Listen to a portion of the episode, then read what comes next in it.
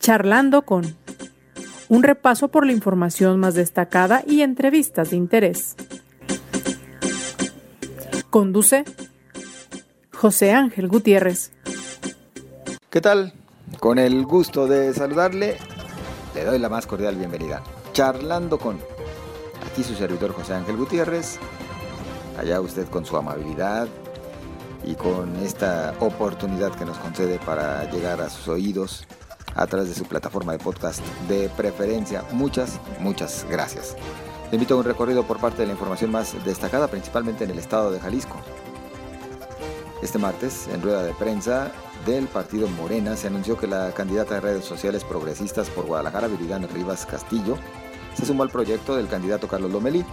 El anuncio lo realizó Jair Kolpolemsky, delegada del Comité Ejecutivo Nacional de Morena al ser cuestionado sobre la entrega tarjeta consumo local por parte del Ayuntamiento de Guadalajara y si esto pudiera considerarse como delito electoral, el presidente Andrés Manuel López Obrador dijo que aunque esto puede ser legal, consideró que es una imprudencia debido a que no es oportuno estar entregando tarjetas en víspera de las elecciones.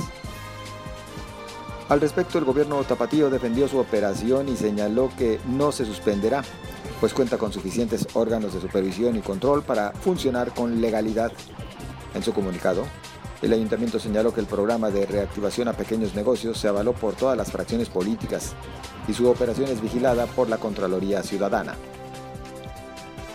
No solo es Gilotlán, sino que hay más focos rojos en Jalisco a causa de la inseguridad para poder llevar a cabo las elecciones, denuncian el PRI, PAN y PRD, al señalar que hay varios municipios donde se han registrado amenazas en contra de sus candidatos, o es complicado el tema de seguridad.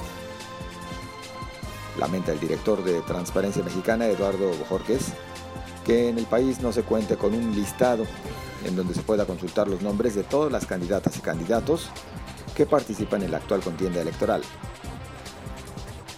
Del total de registros de candidatos con los que se cuenta en la plataforma 3 de 3 por la integridad Jalisco, que hasta ayer sumaban 5.826, poco más de la mitad llenó todas las declaraciones, es decir, la patrimonial, la de intereses, la fiscal y el formato para subir propuestas a favor de la transparencia e integridad, informó la consejera presidenta del ITEI, Cintia Patricia Cantero. Desde el año pasado, el 60% de los casos de dengue en Jalisco se presenta al interior del estado. Por ello, el inicio de un operativo interestatal de lucha contra la enfermedad a partir de este día, señaló el secretario de Salud Fernando Petersen Aranguren. En la información nacional, la Administración Federal de Aviación de Estados Unidos informó que el gobierno de México no cumple con los estándares de seguridad de la Organización de Aviación Civil Internacional, por lo que degradó la calificación de México a categoría 2. Con la nueva calificación, las aerolíneas mexicanas podrán seguir prestando el servicio de transporte de pasajeros vía aérea hacia Estados Unidos, pero se prohíbe la autorización de nuevas rutas y nuevos servicios. Asimismo, las aerolíneas estadounidenses no podrán comercializar y vender boletos en código compartido con aerolíneas mexicanas. Tan solo parte de la información más destacada. Le invito a que me acompañe a lo siguiente. Al teléfono saludamos a Claudia Delgadillo, candidata a diputada federal por el Distrito 11, esto por el partido Morena, Movimiento de Regeneración Nacional. Claudia, ¿cómo estás? Buenas tardes. Con el gusto de saludarte, José Ángela, y a todo el auditorio. Muchas gracias por la llamada. A ver, Claudia, pues platícanos cómo avanzan las cosas en estas campañas ya a casi 10 días de que concluya todo y que se realice el proceso electoral. ¿Cuál es eh, tu pues, diagnóstico? la verdad es que bien, la gente lo recibe muy bien en sus hogares, en cada una de las colonias del distrito, entonces ya pues estamos a punto de terminar una campaña intensa, llena de sol, eh, con cambios de temperatura de repente de que estás en el, en el sol, luego te subes a tu carro, pones el aire acondicionado y eso finalmente termina y repercute en tu salud. Entonces, desde el día de ayer he tenido como una gripota fuerte, ya me estoy pero muy contenta de, ver a tanta gente que, que va a participar ahora en un proceso complicado donde 14 partidos están postulando candidatos, pero donde sin duda la gente reconoce el trabajo que se ha hecho desde los espacios de toma de decisión, por supuesto en el Partido Morena, donde yo milito, y ya pues yo que ya sea, ya quiero que sea el, día de la elección, José Ángel, para ver el resultado, a ver si es cierto que, que hemos trabajado, no hemos trabajado, la gente va a definir de manera consciente su voto el día de la elección en una urna, eh, un voto secreto, donde de repente, sé que decirlo, nuestras mantas me las han quitado, pero yo sé que en el corazón de la gente, quienes hemos trabajado, ahí estamos. ¿Te han retirado las mantas que has colocado en el distrito? Fíjate que tenemos en muchísimas casas, luego la gente me habla y me dice, ya me quitaron mis mantas, ya me quitaron mis mantas. Entonces, pero no pasa nada, se llevan las mantas, pero del corazón no me van a llevar. ¿eh? Oye, pero ¿quién las quita, Claudia? ¿Te han dicho quién llega y las retira? Pues fíjate que no, porque lo hacen de madrugada, entonces no se sabe. ¿Presentaste alguna denuncia, supongo? No, no, no, no, José ¿para qué? No, no, no. No importa. No importa. Si los contrarios o X gente va a quitar las donas, pues no hay problema. No pasa nada. Pero mi trabajo lo he hecho. Hemos trabajado muchísimo de la mano de la gente del Distrito 11. Entonces, pues ya estamos a. Pues ahora que nada de, de, saber cómo vamos, cómo nos va a ir, qué vamos a hacer. Todas las iniciativas que vamos a presentar en beneficio de los tapatíos y, por supuesto, la gente que vive en el Distrito 11. ¿Qué es lo que Claudia Delgadillo está planteando a los habitantes del Distrito 11 y, bueno, de alguna manera a los jaliscienses, pues, en caso de llegar a la Cámara de Diputados? A los jaliscienses lo dices muy bien. El tema de inseguridad que se vive en cada espacio, cada metro de Guadalajara, cada metro donde uno recorre el Distrito 11. El tema de la integración de esas mesas que se hicieron y se propusieron por parte del gobierno federal, eh, mesas de seguridad donde no compareció el gobierno municipal y no compareció el gobierno del estado que de manera obligada comparezcan con los militares para que la delincuencia, entonces ahora sí con dos puntos, entonces la delincuencia puede ser estar armando tanto desorden como de robo a casa habitación, robo a las personas, a las señoras cuando van a las tiendas en la esquina de su casa, le roban, entonces este, todo eso, José Ángel, es de lo que en lo que me estaré abocando en iniciativas donde eh, haya dinero para el tema, por ejemplo, de, tantas mujeres que siguen siendo agredidas, tiene que haber recursos, sí o sí, en Guadalajara, en el Distrito 11, en Jalisco, para protección de todas nosotras. Claudia, eh, obligado es preguntarte, algo que pues en fecha reciente ocurrió el hecho de que tu hermano se sumara a la campaña del candidato de otro partido, insisto, bueno, pues no dejó de hacer eh, ruido. ¿Cuál es la postura que Claudia Delgadillo mantiene en torno a este tema? Sí, bueno, primero decirte que somos siete hermanos, que Carlos, mi hermano, es quien me coordinó la campaña y que Roberto tomó una decisión. Él la tomó solo, eh, él hizo otro partido político, apoyar a, a Pablo Lemus, cosa que yo respeto porque yo a mi hermano yo lo adoro a mi hermano, yo quiero mucho a mi hermano y como hermana siempre me va a tener, pero bueno, en este distanciamiento político yo espero nada más que, que no afecte mi relación con él. Eh, él decidió irse a militar en un partido o a trabajar más bien con un candidato o a un partido, no sé, pero que yo, yo estoy tranquila porque yo mi trabajo lo sigo haciendo. Él tiene 44 años, yo tengo una hija de 19 años y está muy complicado a veces por un hijo de 19 años tomar tú la decisión o meter las manos al fuego por ellos, eso no lo voy a hacer. Yo estoy en Morena, mi hermano está en otro partido y la verdad es que eh, yo como hermana siempre me va a tener y me tiene, como hermana solamente. Es decir, eh, Claudia Delgadillo descarta todo lo que en su momento se dijo, vaya, de que junto con... La gente es muy chismosa, ¿no? La gente es muy chismosa y les encanta andar diciendo a la gente del partido al que pertenezco de que tienen excelente relación y modo que no sepan, primero que solucionen los temas de ellos, primero que cumplan con lo que de manera lamentable a mi hermano le hablaron y se lo llevaron. Y después eh, en mayo, pero porque también quiero decirte, José Ángel, y no lo he dicho nunca al aire, pero había espacios que se prometieron por parte del candidato del partido al que yo pertenezco, donde a mi equipo no le cumplieron. No solamente fue Roberto, también hay una chica que se llama Elizabeth Villagrana que fue a Hubo propuestas para Leopoldo, parte de mi equipo, que iban a estar en la plantilla de Carlos Lomelí, jamás pasó. Entonces, que digan todo completo como es. Pero si quieren hablar conmigo, ya saben dónde encontrarme. Yo he hecho una campaña con el presidente de la República. Quiero reformar leyes o modificar lo que ya está. Acuérdense que leyes siempre son perfectibles para beneficiar a la gente que yo tanto quiero y la que me recibe todos los días en el distrito. Pero hay gente que lo ha cumplido y, bueno, entonces no han cumplido, no sé por qué salen a llorar, ¿no? Así como no han cumplido, deben de sostenerse. Exacto. Claudia, em, dices tú, has seguido realizando la chamba en tu distrito, no te preocupa el que te has retirado las mantas. Eh, ¿Consideras entonces que tienes buena expectativa en este, el distrito 11 rumbo a este proceso? José Ángel, tú eres mi amigo, sí tengo buena expectativa. Claro que tengo buena expectativa. Espero que la elección se lleve de manera decente, ¿no? Que no haya quien quiera llegar a alterar las urnas. Mucha gente habla de que el día de la elección va a haber muchos problemas, no. Yo le pido mucho de que no pase y de la gente emita su voto. Quien le haya generado confianza cuando uno los visita, cuando estás en eventos con ellos, trabajando todo el tiempo, que la gente decida, pero en la urna. No quiero hablar mal de ningún candidato, de ninguno, eh, ni de los que son los como lo es la, la señora Edith Mojica o el señor Jorge Arana, yo le extiendo mis respetos a través de su programa a cada uno de los candidatos y por supuesto más, más respeto a todas las señoras candidatas locales, federales, lo que están contendiendo en este proceso, porque pues, no tienen por qué enojarse si alguien va y trabaja, al contrario.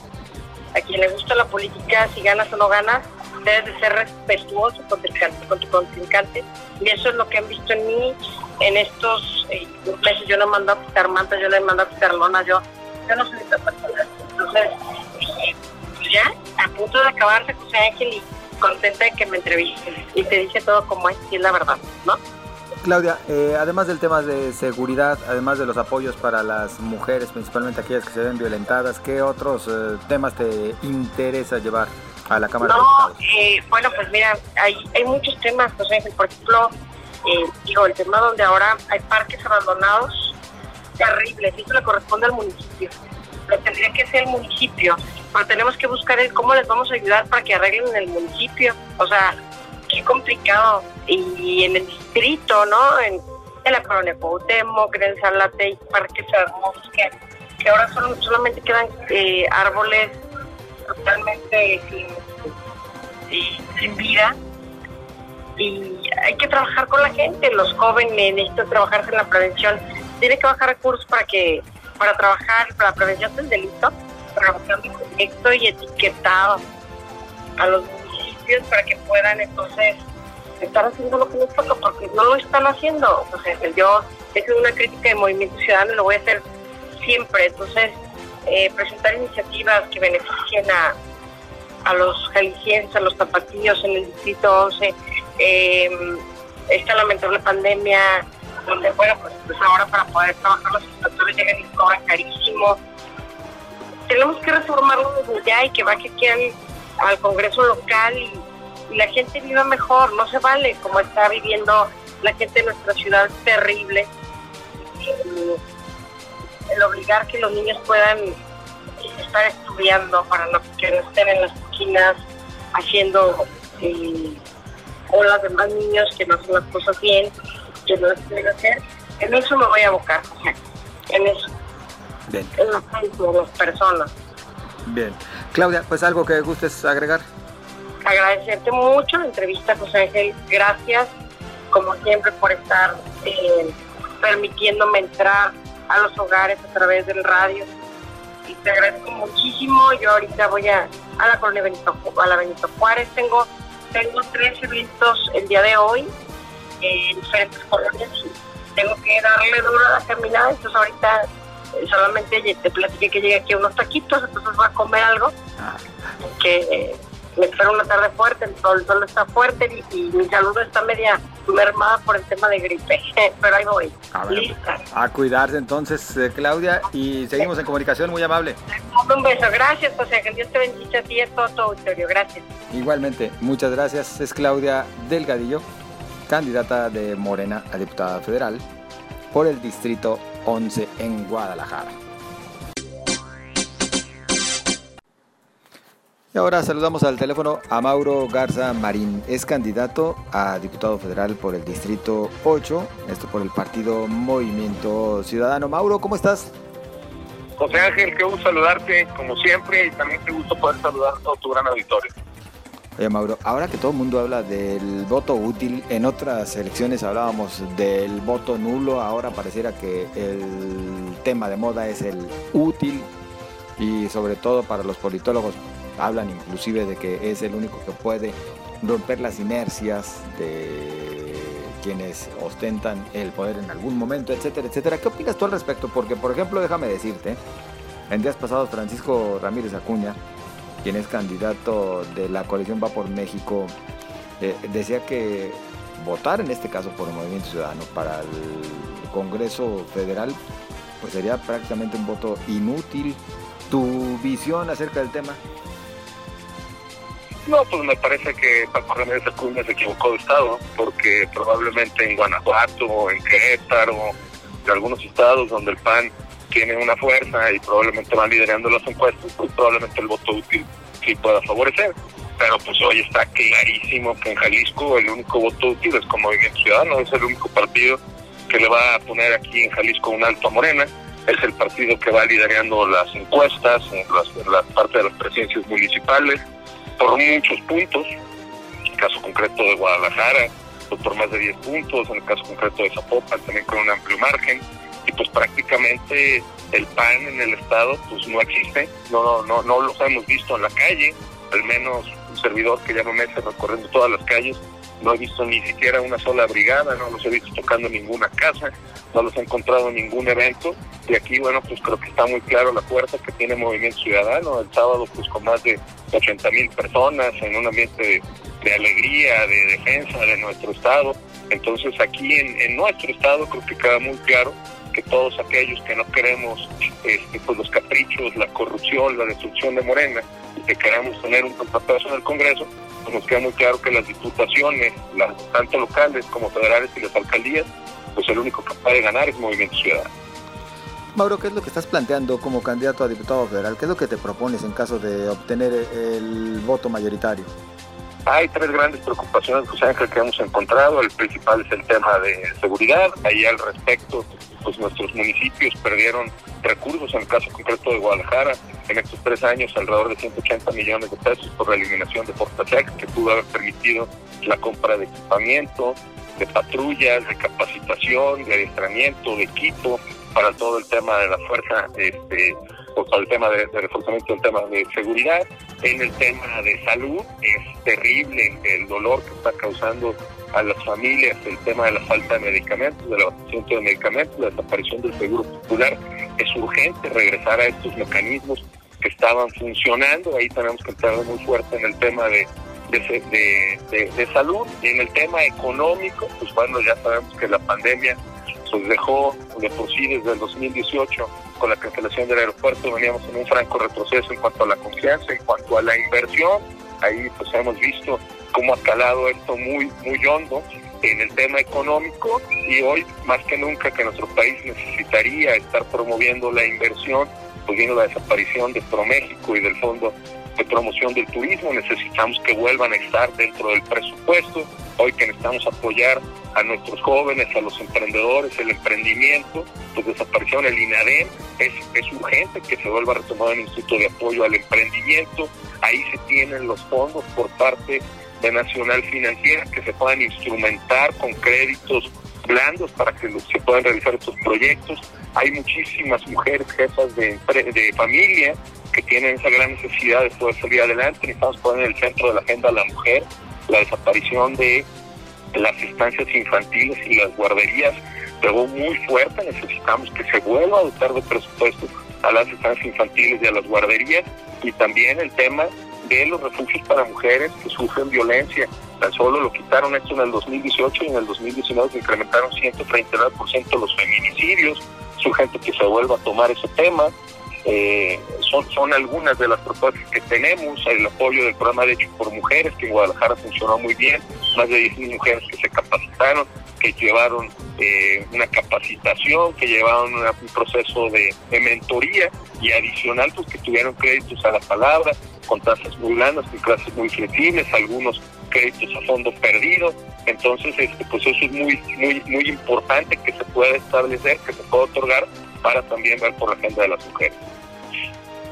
Oye, Mauro, eh, en tu carácter de empresario y también como candidato, por supuesto, ¿qué opinas acerca de lo anunciado por el presidente ayer cuando mencionaba que ya se adquirió ese otro 50% de la refinería de Shell, con lo que México pues ya tiene en su poder una refinería que dicho sea de paso, bueno, esta tiene casi 100 años, pero pues tiene ya otra refinería.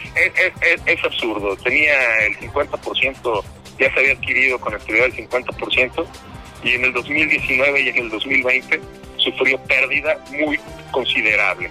Una pérdida en esa refinería y pues quien en su sano juicio le sigue invirtiendo a las tecnologías del pasado, cuando todos están invirtiendo, todas las automotrices, todo el futuro va hacia energías renovables, hacia el tema de los autos híbridos, los autos eléctricos, y aquí viene, este, venimos a comprar una refinería que adicional pues está perdiendo dinero cada, cada año, pues parece un absurdo, y también sería importante que nos mencione cómo compró una refinería el 50% por 600 millones de dólares y va a producir 340 mil barriles diarios, y la refinería de dos bocas que está costando una cantidad de estratosférica, pues debemos producir 340 mil, así que vamos a estar perdiendo dinero en los dos, pues no parece, no parece un buen negocio. ¿Consideras entonces que fue un error?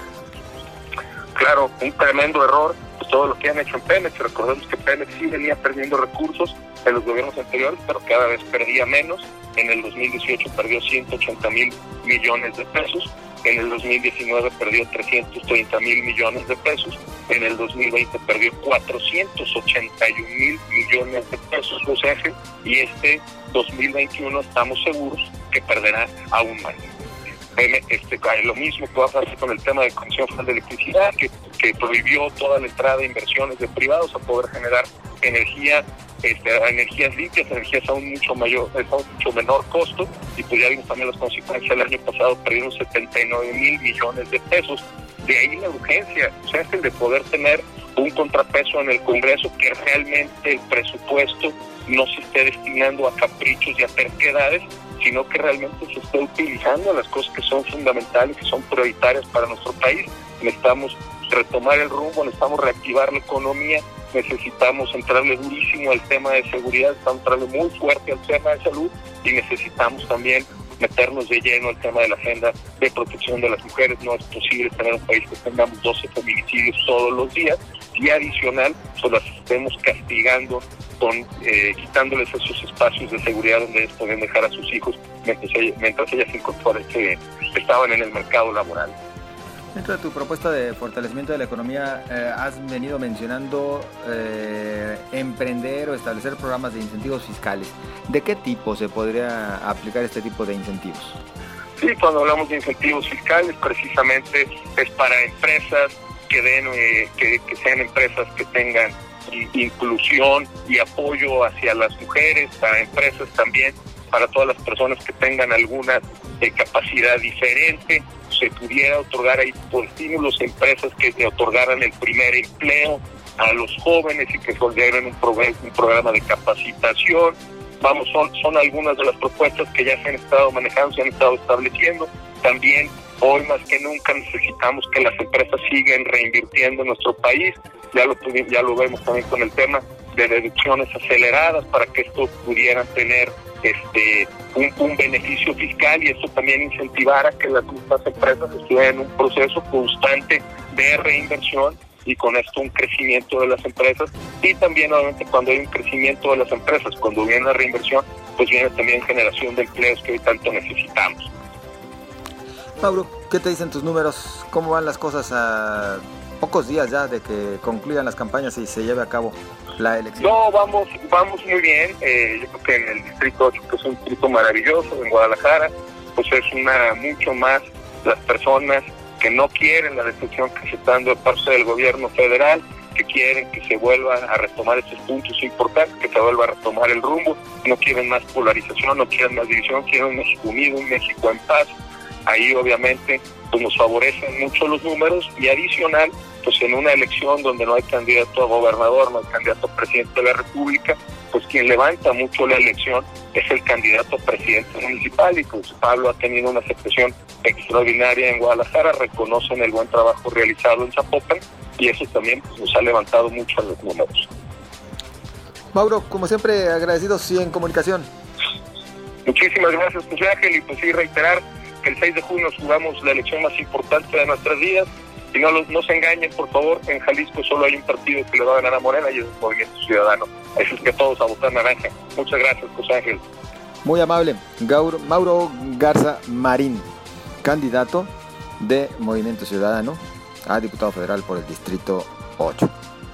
Es de esta manera que nosotros llegamos al final de este espacio. A usted muchas, muchas gracias por su compañía.